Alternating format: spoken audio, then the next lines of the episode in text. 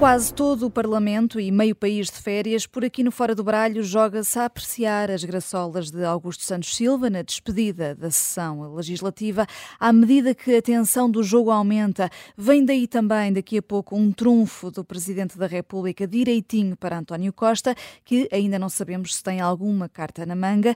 Jogos de estratégia política não só cá, mas aqui ao lado também, com uma Espanha saída de eleições, PP e PSOE num beco sem saída, havendo ou não governo, é uma pergunta, e que ventos vão soprar para Portugal é outra pergunta, ficam as duas para a segunda parte. Para já, baralho dividido em naipes, aqui entre os nossos quatro ases, Susana Peralta, Luísa Guiar Conraria, Jorge Fernandes, João Marcos de Almeida, e começamos eh, com uma carta de ouros, começamos bem, Jorge, com com isto, de Belém para São Bento e novamente para as mãos de Marcelo Rebelo de Sousa, tudo em menos de 24 horas. O governo foi rápido a responder ao veto do presidente, ao diploma dos professores.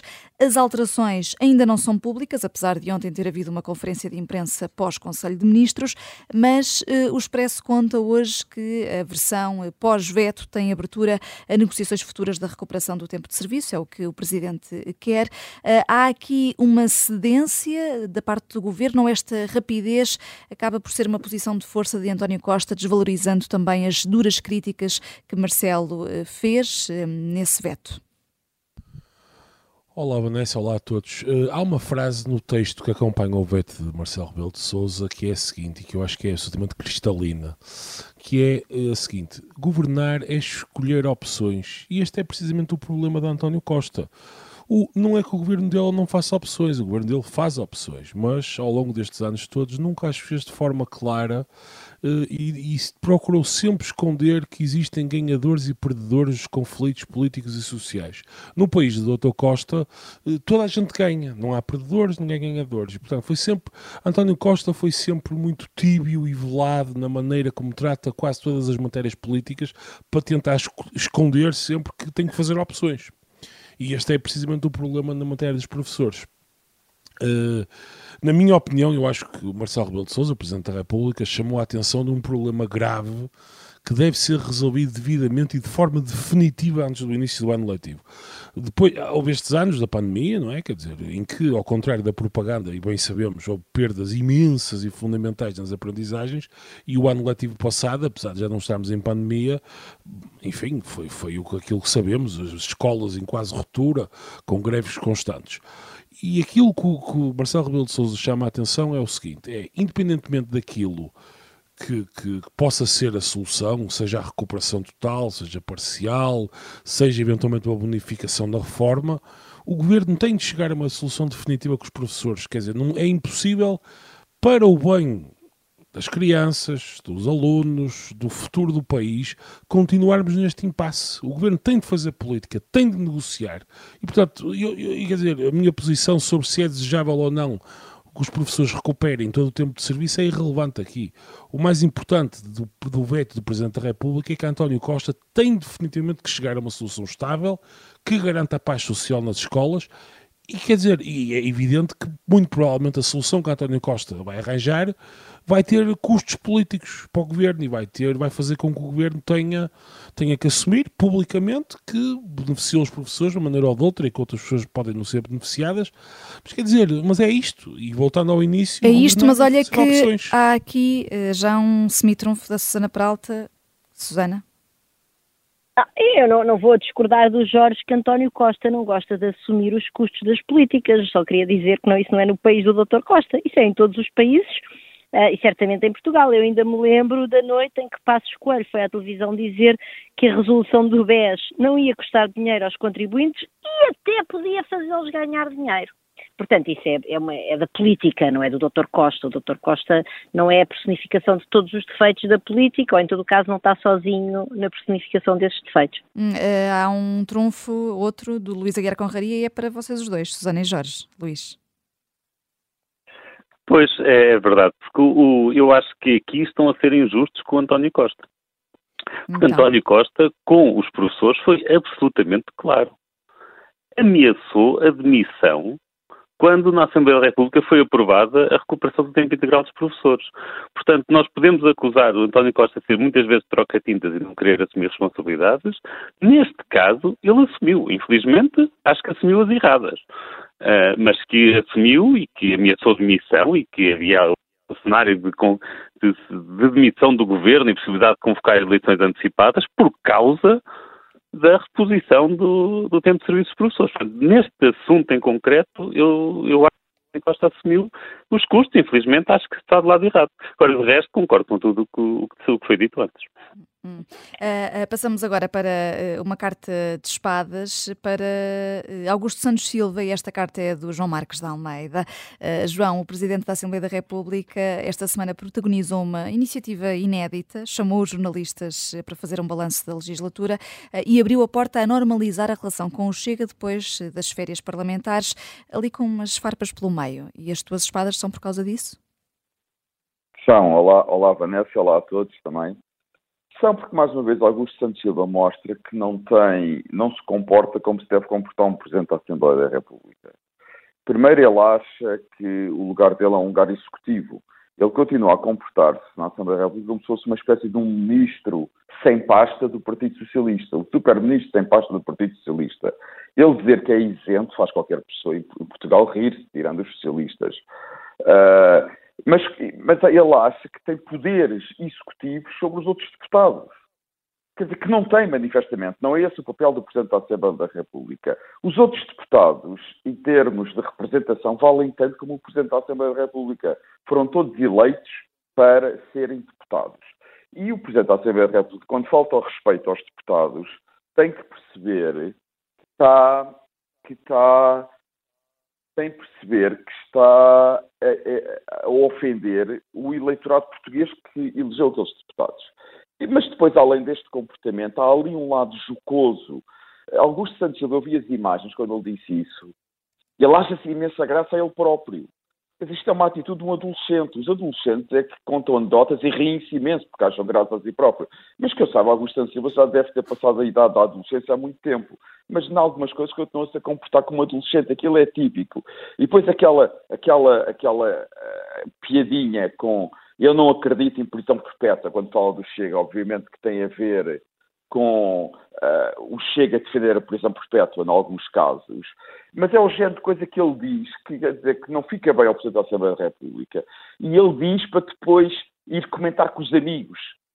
Estão a ver, eu mandei aquela boca, não sei o quê, e depois dão imensas gargalhadas, riem imenso, num restaurante ou almoçar na Assembleia da República. Quer dizer, é patético, tudo isto é patético, e o Presidente da Assembleia da República, como a segunda figura do Estado, devia comportar-se de outra maneira. É só isso. Hum, sei que o Jorge Fernandes te assiste. Jorge, podemos avançar ou queres acrescentar alguma coisa? Não, concordo absolutamente com o João. Acho, que, acho que, acima de tudo, a ideia, aquilo que eu achei mais curioso em Augusto Santos Silva foi quando lhe pediram uma autoavaliação e ele disse: Não, isto foi tudo muito neutro, eu sou completamente isento e neutro. Quer dizer, Hum. Manifestamente, ou ele está a ser irónico, e, ou então manifestamente perdeu completamente a noção da realidade. E depois... Estava a ser cínico, Jorge. Hum.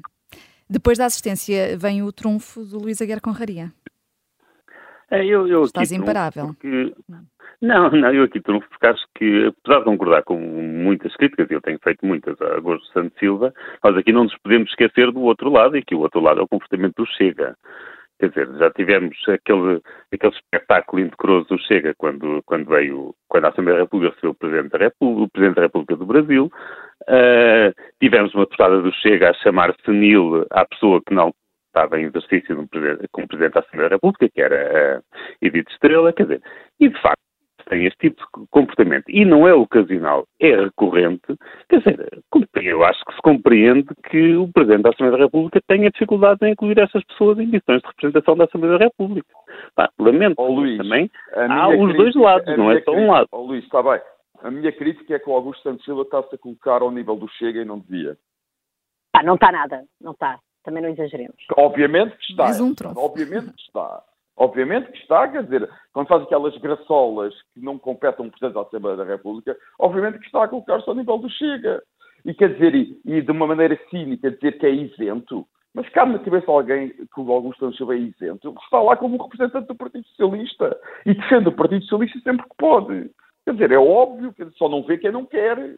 Ou então quem quer acreditar na, nas tontices que ele diz. E já que falas em acreditar, falemos de fé. Uh, Susana Peralta, queres voltar à Jornada Mundial da Juventude, que começa já na próxima semana.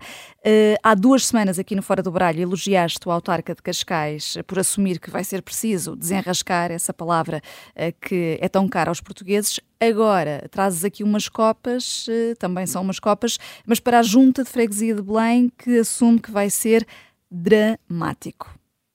Sim, é o, é o meu rei de copas para Fernando Ribeiro, Rosa, Fernando Ribeiro Rosa, peço desculpa, que é o presidente da Junta de Freguesia uh, de Belém, que vai receber dois eventos uh, de grande importância da Jornada Mundial da Juventude, que eu também acho que é importante uh, sublinhar, são o Parque do Perdão e a Feira Vocacional, Parque do Perdão é, é o sítio onde as pessoas vão conversar, a Feira Vocacional não, não consegui apurar, mas portanto hum. ele diz que uh, isto vai ser o fim do relevado do Jardim Vasco da Gama, diz Fernando Ribeiro Rosa, vai ficar tudo estragado, vai ser um prejuízo enorme, e depois até diz que isso lhe devia dar acesso ao céu. Portanto, ele diz que, uh, que uh, se ele fosse, enfim, que ele pedia a Deus Nosso Senhor que quando chegasse a minha hora de verdade e quando chegasse lá acima, me deixasse entrar para o reino dos céus, porque autorizamos isto neste espaço magnífico e vamos ficar com isto tudo estragado. E depois ainda diz às pessoas da freguesia de Belém, não fiquem em casa, vejam tudo pela televisão, porque isto vai ser dramático. Portanto, isto mostra os, os, custos escondidos desta Jornada Mundial da Juventude. Quando andámos todos à boca cheia a falar, eu não, eu não, e aqui no Fora do Baralho fomos bastante críticos disso, mas o impacto económico e não sei o quê. Quer dizer, o impacto económico também é isto é o estrago que fica para trás em equipamentos públicos que não estão dimensionados para receber esta quantidade de população concentrada num só momento do tempo, uh, numa cidade, enfim, que tem problemas infraestruturais uh, vários, desde logo transportes, como já aqui falámos também várias vezes. Uh, e há outro custo escondido já agora desta, desta Jornada Mundial da Juventude, que ninguém fala, que é o custo enorme para, para a vida das pessoas em Lisboa. Restrições de circulação, não só impostas pela própria, pelo congestionamento, não é? Por facto de haver muita gente na rua, mas também impostas por regras que estão a ser estipuladas de uh, estações de metro fechadas e locais da cidade onde vai ser impossível de, de circular. Eu compreendo, atenção, o Papa, com a importância que tem, havendo uma visita do Papa a Lisboa, como é óbvio, não se pode circular nos sítios onde esteja o Papa, isso parece-me evidente. Agora, há, há, há, restrições à circulação que vão para além uh, desse, uh, desse fenómeno e, portanto, tudo isto são custos escondidos, dizia eu, que não foram tidos em conta quando se fizeram aquelas estimativas da, as estimativas da, do impacto económico do, do evento. Uh, e pronto, para além do Rei de Copas Fernando Ribeiro Rosa, deixo também o Rei de Copas ao Bordal 2, que ontem fez aquela intervenção no palco da, da Jornada Mundial da Juventude e que também mostra que essa é, é aos são os custos diretos, não é? Portanto, o dinheiro que o Estado português investiu neste evento. É, é, um, é, um, tapete estampado com notas gigantes de 500 euros, isto para quem, é provável, para quem possa não ter, ter se cruzado com isto nas redes sociais, mas está de facto a ser eh, viral e que mostra que, de facto, o Estado português está a gastar dinheiro num evento que vai causar transtorno na vida das pessoas uh, e quando, como Bordal, Pinheiro, como Bordal 2, desculpa, quis, como Artur Bordal quis uh, sinalizar, uh, há de facto imensas necessidades neste momento, enfim, um período inflacionista, as pessoas a passar por dificuldades várias, aumento das taxas de juros e talvez houvesse melhores prioridades para usar o dinheiro público. Hum, novo trunfo, João Marcos de Almeida. Eu trunfo por duas razões. Primeiro, porque acho que aquilo é uma, o que o, Arturo Bordal fez, quer dizer, é um golpe publicitário, está a fazer publicidade ele próprio, quer dizer, acho que aquilo não, não faz sentido. Não é um golpe publicitário, isso, é um ato artístico, é um ato artístico, ele é um artista. Na minha, na, sim, mas na minha opinião, é um ato artístico. Fazem, é uma... Os artistas fazem publicidade a si próprios. Não, está bem, mas aquilo é uma, aquilo é uma intervenção artística. Tá, oh, oh, oh, eu já percebi, Susana, mas a minha opinião é que ele fez um golpe, um publicidade a si próprio, que, é que temos opiniões diferentes. Uh, em segundo lugar, convém aqui lembrar, porque ele fez aquilo uh, onde, perto do altar do Papa, onde o Papa vai falar, quer dizer que os custos, é preciso lembrar, o Papa não pediu a Portugal para organizar as Jornadas Mundiais da Juventude. Foi o Governo que decidiu e que se ofereceu e que se candidatou para organizar as Jornadas Mundiais da Juventude. Portanto, se querem fazer críticas com os custos, façam críticas ao Governo, não façam críticas ao Papa, que foi o que ele implicitamente fez. Hum. Uh, uh, portanto, este, esta iniciativa é o Walk of Shame, de, de Bordalo II, e Shame on You, Estado português, Luísa Guerra Conraria, trazes aqui uns paus para a dificuldade do Estado em atrair pessoas com competências para altos cargos. É, isto, começa, isto começa a ser, a ser recorrente, concursos para altos cargos da administração pública que ficam, eh, que vão à CRESAP e a CRESAP não consegue ter três currículos, que é o mínimo que necessita para apresentar ao Governo, três currículos com, eh, com condições suficientes para considerar que as pessoas estão qualificadas para exercer tais cargos. Dizer, e, às vezes, eu penso que às vezes a explicação pode ser simplesmente pela, uh, pela baixa remuneração. Por exemplo, o concurso público que abriu para, para diretor-geral de saúde, quer dizer, diretor-geral de saúde, vamos lá ver, estamos a falar da, da posição que uh, foi absolutamente essencial durante estes anos da pandemia e agora imagino que nos próximos anos de rescaldo também seja, e o vencimento base é 3.800 euros. Portanto, é evidente que neste caso, se calhar não houve três candidatos com qualificações mínimas, se calhar porque a remuneração é baixa.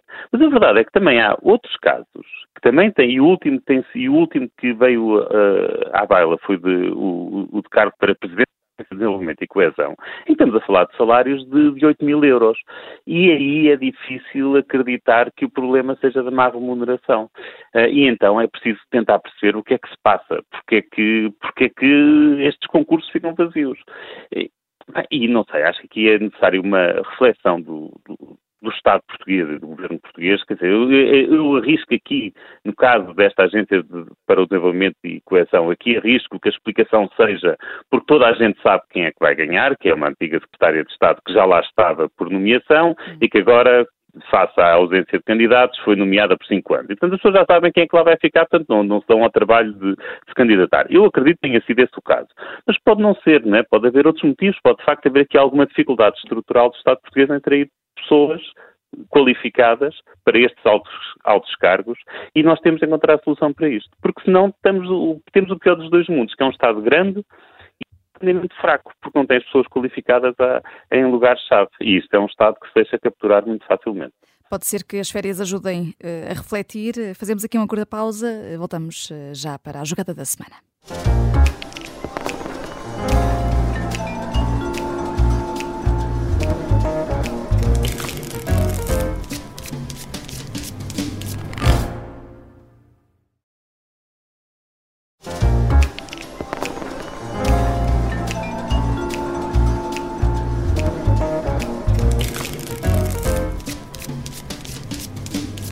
Viajamos até a Espanha na jogada da semana com o regresso prometido a Portugal. Há lições a aprender por cá das eleições do último domingo aqui no país vizinho. Eh, já lá vamos.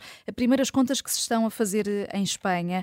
Os nacionalistas eh, catalães e bascos estão a tentar que a negociação sobre a investidura de Pedro Sánchez comece o mais cedo possível, mas Jorge, o líder do PSOE, foi de férias. Eh, foi pensar na vida, acha que tem a faca e o queijo na mão, ou a chave disto tudo está nos juntos pela Catalunha de Puigdemont? Obviamente que Sanches não tem a faca e o queijo na mão, quer dizer, na medida em que não tem uma maioria para, suficiente para sozinho, não é? E sem, sem necessitar de outros partidos para conseguir formar governo. A chave de tudo isto está, obviamente, no, no Juntos, não é? Cujo líder está a fugir à justiça e alvo num mandato internacional de, de prisão, independentemente daquilo que cada um acha sobre a questão catalã, estes são os factos. E, e Puigdemont cometeu crimes à luz da Constituição Espanhola e está, há um mandato contra ele ele. Para além disso, o partido dele tem ligações, de acordo com o relatório de abril da União Europeia, com a elite russa e o crime organizado. Uh, e é público e notório em Espanha, ninguém nega isso, nem eles próprios, que o movimento independentista foi pedir dinheiro a Putin para alavancar a sua campanha. E portanto é com esta gente que, que Sanchez está a tentar negociar. Uh, dito isto, eu acho que os resultados das eleições foram, não foram maus porque há, há, uma coisa que eu achei interessante, que mostrou, os, os resultados das eleições foram, mostraram claramente um reforço do centro moderado. Se olharmos para a evolução do, do, das votações do PSOE e do PP juntos ao longo dos últimos, dos últimos 10 anos, mais ou menos, enfim, uh, os partidos estão em franca recuperação e depois do Vox e do Podemos estarem ali, houve ali uma altura, aliás, era o, o que eles queriam fazer era fazer um surpasse não é, da, dos, desses partidos. O Vox, por exemplo, nestas eleições perdeu 600 mil votos, o que não é uma coisa pouca, e cerca de metade do grupo parlamentar, que é uma coisa que eu acho altamente positivo. Aliás, o problema do PP foi precisamente esse, foi, foi ter foi não ter cons conseguido ainda esvaziar, se é que isso alguma vez vai, vai acontecer, esvaziar completamente o Vox. Antes de Acho continuares, difícil. deixa só aqui o João Marcos de Almeida trunfar. Eu, quer dizer, eu discordo do Jorge parcialmente. É verdade que os moderados uh, tiveram uma larga maioria, os dois partidos moderados, mas o grande problema é que isso não adianta de nada se os partidos moderados não conseguirem falar um com o outro nem fazer entendimentos. Pois, e a verdade é isso que eu ia dizer a seguir. É muito simples, não é? Não conseguem fazer entendimentos. Portanto, o aumento de voto ou a votação elevada dos partidos moderados de nada serve para uma solução do governo quando eles não conseguem conversar um com o outro. É muito simples. Não, era isso que eu ia dizer a seguir. Eu acho que o povo espanhol foi, foi relativamente sábio nas urnas uh, e claramente penalizou o PP porque, uh, quer dizer, havia uma. Não havia uma dualidade, eu acho que não havia dualidade. Qualquer pessoa sabia que se o PP tivesse maioria com o Vox, fazia uma coligação no dia seguinte. Isso era um, uma não questão. Quer dizer, claro que foi Jó, tentou, mentiu e não sei o quê, mas é evidente que, que isso ia acontecer. Agora, é aquilo que o João estava a dizer, as elites não parecem ter a mesma sabedoria que o povo teve. Em vez de existir aquilo que seria o um movimento natural, que seria Sanches viabilizar o governo minoritário do PP, Uh, Sanches está metido em conversações com partidos antissistema, isto é, são partidos cujos programas políticos abertamente eh, dizem, eh, portanto, têm posições que são contrárias a disposições da Constituição Espanhola. Em Portugal é evidente que se diz bem, o PC e o Bloco são contra a NATO, etc. Mas quer dizer, mas no fundamental, quer dizer, nenhum nem outro são, são contra arranjos políticos da, da digamos, da Constituição Portuguesa. Enfim, portanto, apesar de nem querem a independência de, de, alguma região. nem está, querem, ou... nem querem eh, o, o, PCP não quer que o Alentejo ganhe a independência do país, não é? Uh, portanto, quer dizer, o Sanches está aqui à procura de, um movimento, está a falar com oito partidos, muito, dois deles, pelo menos, são muito pouco recomendáveis, e é evidente que a avaliação política de quem são os parceiros é muito importante, quer dizer, e, o, e este é que é o problema para mim, eu não percebo. E, aliás, isto é uma repetição do que aconteceu em 2016, quando o PP ganhou as, as eleições e houve uma guerra civil dentro do PSOE, porque a ala moderada do PSOE queria viabilizar o, o, o, governo minoritário do, do, do, PP, e isso acabou por acontecer, mas na altura houve uma verdadeira guerra civil. Sanchez era líder do partido e foi corrido, porque as elites moderadas prevaleceram, e foi corrido na altura, e o, o PSOE, na altura, viabilizou um governo do PP. Infelizmente, claro que Sanchez agora está numa posição muito mais forte, e, e não, quer dizer, é impossível ser corrido, e será ele a determinar uh, o que vai acontecer. Hum, e, e estando Sanches aqui uh, nessa posição mais forte, Luís Aguiar Corraria, o que interessa aqui é, é conseguir a maioria parlamentar, porque isso, no fundo, é a democracia a funcionar? Não, quer dizer, não. Não, não é a todo não, custo. Não, não, não, consigo, não consigo ter uma visão assim tão instrumental. Agora, é evidente que as maiorias parlamentares são essenciais, não é? E não é possível pensar que se consegue formar governo contra uma maioria estável, digamos assim.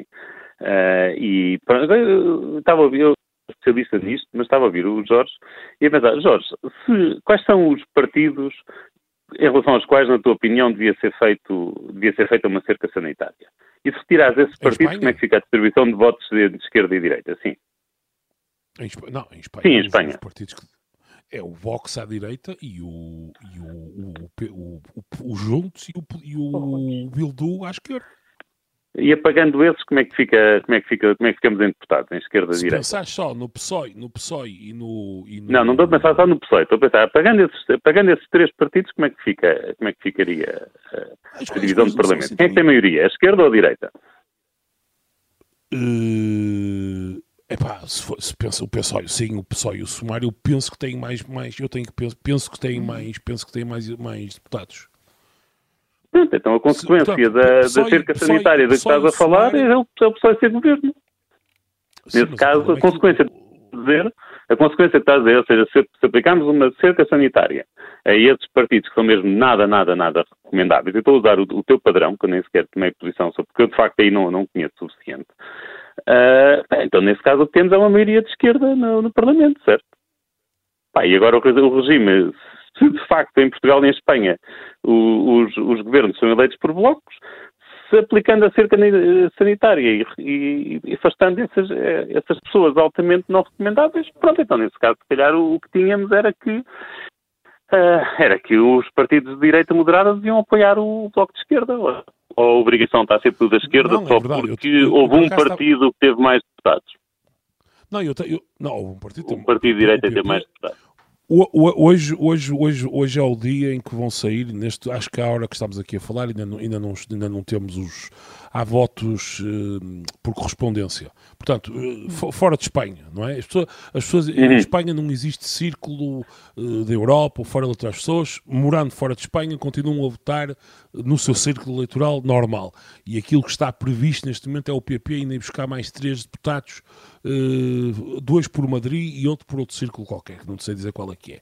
Mas mesmo neste cenário, é evidente que PSOE e Sumar têm mais, têm mais deputados que o PP, mais cerca de Ó oh, oh, Jorge, ó oh, Jorge, desculpa lá, ó Jorge, tu caíste na armadilha do Luís, o Luís foi muito habilidoso, tu caíste na armadilha. Vamos lá pôr as Ele coisas pediu-me informação e eu, eu com os dados não, não brinco. Não, não, não, não, não. Ó Jorge, deixa-me falar. O Vox não se compara aos partidos independentistas da Catalunha e do País Vasco calma. O Vox podes comparar ao Sumar. Eu não vejo qual é a diferença. Não, não, não, não podes comparar. Pode... Olha, desculpa não, podes, podes, podes, podes. Olha, desculpa, agora deixa. Está bem. Então, mas vamos ouvir só o João, o argumento do João e já te ouvimos a ti, Susana. Podes falar ou não? Podes comparar, sim, senhora. Quer dizer, o Vox e o Sumar Quer dizer, são partidos radicais, mas não são partidos que põem em causa a ordem constitucional de Espanha. Ao contrário dos partidos independentistas da Catalunha e do País Vasco. E essa é que é a grande diferença.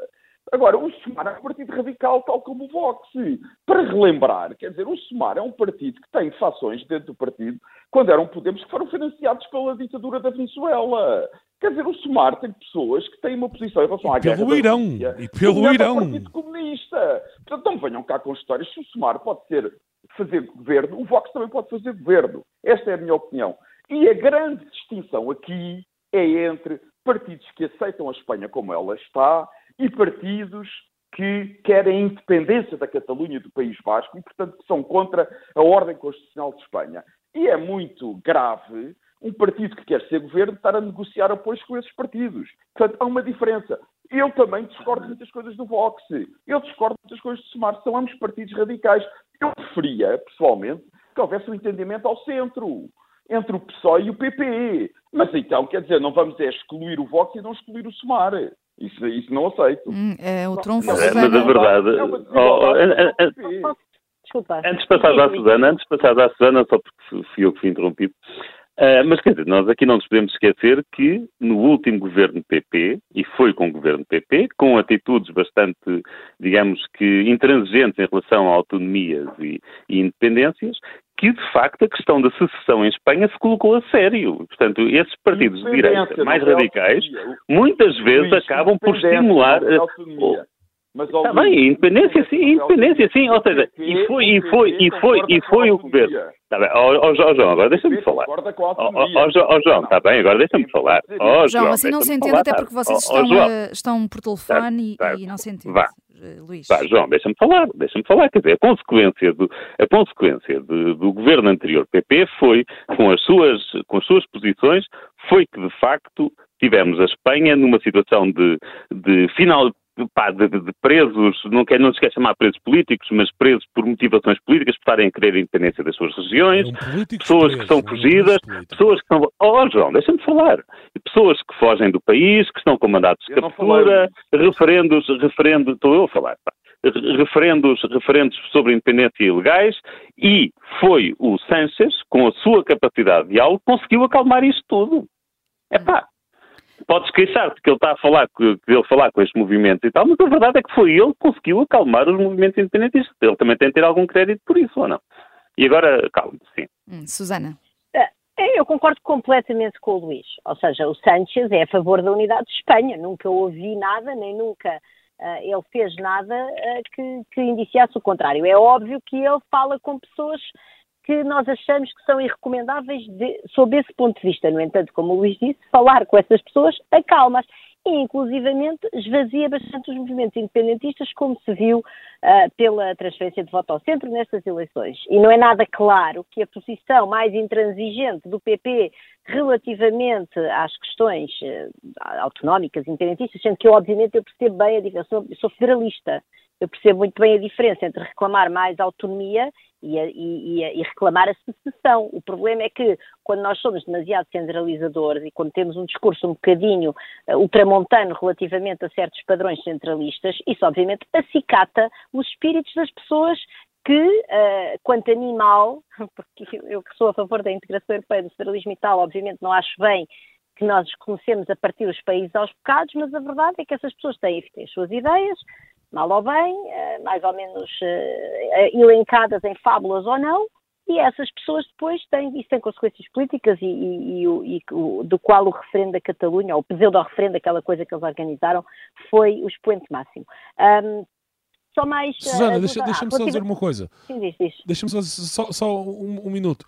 Eu garanto, quer dizer, isto é mais ou menos público, é sabido, que um dos partidos que está profundamente incomodado e não contente com este, com este resultado é precisamente os Juntos, porque os Juntos preferia mil vezes que o Vox e o PP fossem para, claro. para, para o governo do que o PSOE, porque o que eles estão em franca perda eleitoral na Catalunha, eles precisavam desesperadamente que fosse para lá, digamos, a reação, para ser assim curto e grosso, para eles terem novamente Pronto. maneira de, de, de, inflamar aquilo. Portanto, o que, é, o que resultado é muito pior razão. para eles. Claro.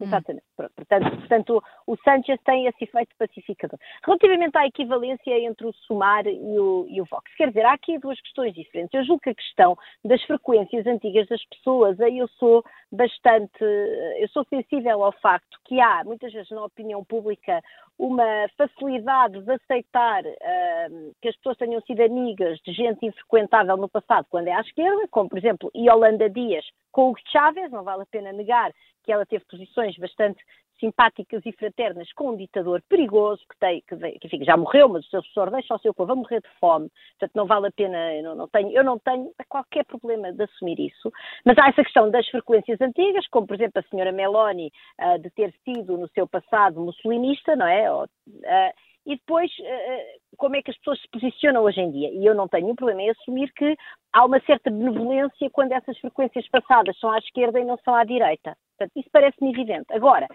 eu acho é que nós, enfim, temos de, de, até ver, e Holanda Dias hoje em dia não anda aí a dizer que a Venezuela é o seu exemplo nem nada. E o Podemos, que foi obviamente financiado também por fontes que nós preferíamos se não tivesse sido, desintegrou-se e Holanda Dias fundou outra coisa com uh, descontentes do Podemos e não sei o quê, mas eu acho que as pessoas têm direito a uma, a uma têm direito às suas oportunidades e há muitas ideias de Yolanda Dias, de, do Sumar, pelas, por exemplo, nas quais eu gostaria de votar e gostaria que houvesse partidos em Portugal a propor. Uh, Deixem-me só dizer duas, outra coisa, pois há outra coisa que é importante que é o que é que os partidos propõem neste momento no seu país. Portanto, há uma coisa que são as amizades internacionais e tal, e depois há aquilo que está no programa dos partidos. E aquilo que está no programa do Vox são ideias que são objetivamente de destruição de conquistas importantíssimas de direitos, liberdades e garantias, como as ideias deles, por exemplo, sobre a violência doméstica. O facto de eles chamarem violência intrafamiliar para já remete para uma ideia da família e não do, da, do agregado doméstico privado, vamos dizer assim.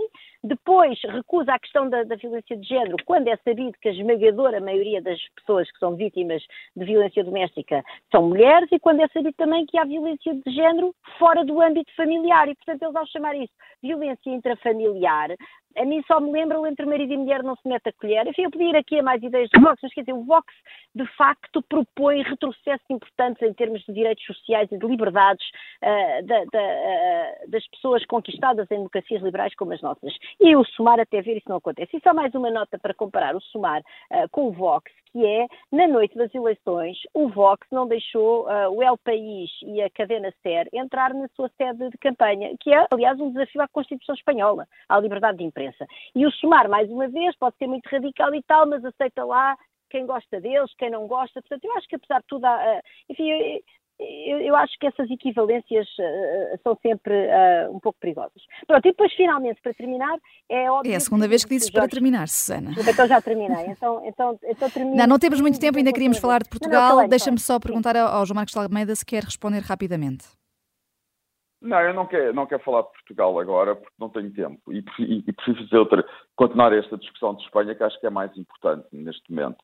Até porque a questão central de Espanha não se compara com Portugal, que é a questão dos nacionalismos basco e catalão e, e, e, o peso que os partidos independentistas podem ter no processo político. Essa é a questão central neste momento na política espanhola e não há comparação com Portugal. Aí acabam as comparações entre Portugal e Espanha. Mas em relação. Uh, eu, eu, eu acho, obviamente, que o Sánchez não quer a separação de Espanha. Não quer. Obviamente que não quer. E o PSOE muito menos.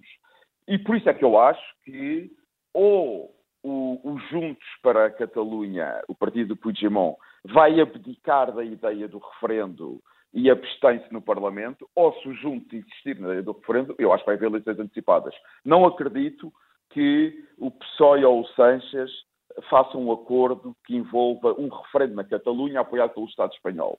Porque isso tinha uma situação absolutamente extraordinária que era. Não, isso é ilegal. Imagina é ilegal. que, que há o, para já é ilegal. Era preciso mudar a Constituição. Mas imagina que há um referendo e ganhava o voto da independência, para a independência. O que é que Madrid ia fazer? Porque a, a posição do PSOE oficial é que não reconhece a independência da Catalunha. Portanto, não pode permitir um referendo em que a possibilidade da independência da Catalunha está no, no voto. Uh, Portanto, acho que o mais provável, acho muito difícil, ou os juntos, como eu disse, abdicam da ideia de referendo, também me parece difícil, ou então o mais provável é termos novamente eleições antes, antes, antes do fim do ano. Pode haver aqui um perigo, que é eles, os juntos, não abdicar da ideia de referendo, e Sanchez, às vezes isto acontece com os políticos, eu lembro o, o, referendo do Brexit e de Cameron, e estou a falar disto porque assisti no Reino Unido a isto, às vezes os políticos perdem um bocado a noção da realidade, acham que conseguem ganhar sempre, e Sanchez conseguiu um resultado melhor do que estava à espera. Como os socialistas ganharam na Catalunha, pode acreditar que ganhe o referendo na Catalunha. Eu acho que isto, apesar de tudo, é uma coisa minoritária. Mas ele pode, pode ser tentado a acreditar esta espécie de ubris que por vezes afeta os políticos. Uh, mas acho que é um risco menor, mas é um risco. E é seguramente um risco que eu acho que o resto do PSOE vai, vai, vai tentar uh, convencer Sánchez a nunca permitir a realização de um referendo na Catalunha. Ou grande parte do PSOE. Hum. Uh, Jorge. Só 10 segundos só para terminar isto se Sanches, ah, já, já foi, já, já, nos jornais, inclusive o El País já mostrou isso, se por acaso Sanches, enquanto Primeiro-Ministro, deixasse ou promovesse, ou enfim, de alguma maneira, eh, permitisse que o referendo acontecesse, o próprio Sanches seria, enfim, em teoria, pelo menos, eh, preso digamos assim, os crimes de que estão acusados agora os, os políticos catalães uhum. seriam os mesmos crimes que se, se aplicariam ao primeiro-ministro neste caso. Hum. Um, vão as eleições eh, em Espanha ter efeitos em Portugal? É uma pergunta que fica para depois. Eh, poderemos analisar isso mais tarde. O que percebemos é que, pelo menos, PSD e Chega estarão a, repensar estratégias. O Observador tem no site um artigo sobre isso. Um, vamos fechar eh, o Fora do Baralho com uma homenagem a Eduardo Pita, poeta, escritor, ensaísta português, importante crítico literário. Morreu esta semana com 73 anos. Jorge Fernandes, até era para, para ter sido o teu naipe na primeira parte uh, e uma carta de ouros. É verdade, não podia deixar esta semana de lembrar Eduardo Pita, acima de tudo um belíssimo crítico literário que sempre lutou contra o gongorismo da academia e que, enfim, a academia, e ele não era académico, durante anos, a eh, fio décadas, tentou estabelecer o cânon português e criar baias e muitas vezes, enfim, lutar contra pessoas que não tinham as credenciais académicas, como não tendo a capacidade para ser críticos, etc. E Eduardo Pita era, um, era talvez dos críticos literários que eu mais gostava de ler em Portugal e era um, para além disso, era um cultor da literatura gay, Uh, portanto, ele fazia esta distinção entre literatura gay e homossexual ou queer, uh, juntamente com Frederico Lourenço. Tem um belíssimo romance que infelizmente está, está esgotado. Uh, eu, eu, tenho um exemplar disso, Cidade Proibida. Por outro lado, eu, eu gostava particularmente do blog que ele mantinha há cerca de 20 anos, o da literatura, onde fazia observações mordazes e muito perspicazes sobre a vida tal como ela é, que era uma expressão que ele usava recorrentemente, uhum. em Portugal ou no mundo, era um socialista empedernido, uh, e, mas era claramente uma personalidade muito interessante, e é pena que Portugal perca esta gente que apesar de tudo, enfim, de forma muito clara, ele tinha as posições políticas dele completamente, de forma completamente transparente, não havia ali, ninguém ia ao engano, mas era de facto uma pessoa interessante e que tinha, dizia coisas muito, muito, muito interessantes. Eu gostava uhum. muito que houvesse uma recolha de textos, ensaios e que fosse bem publicado, porque ele merecia isso, sem dúvida nenhuma. Fica esse apelo e esta homenagem no fim do Fora do Baralho. Estamos de volta para a semana. Eu sou a Vanessa Cruz. Até lá.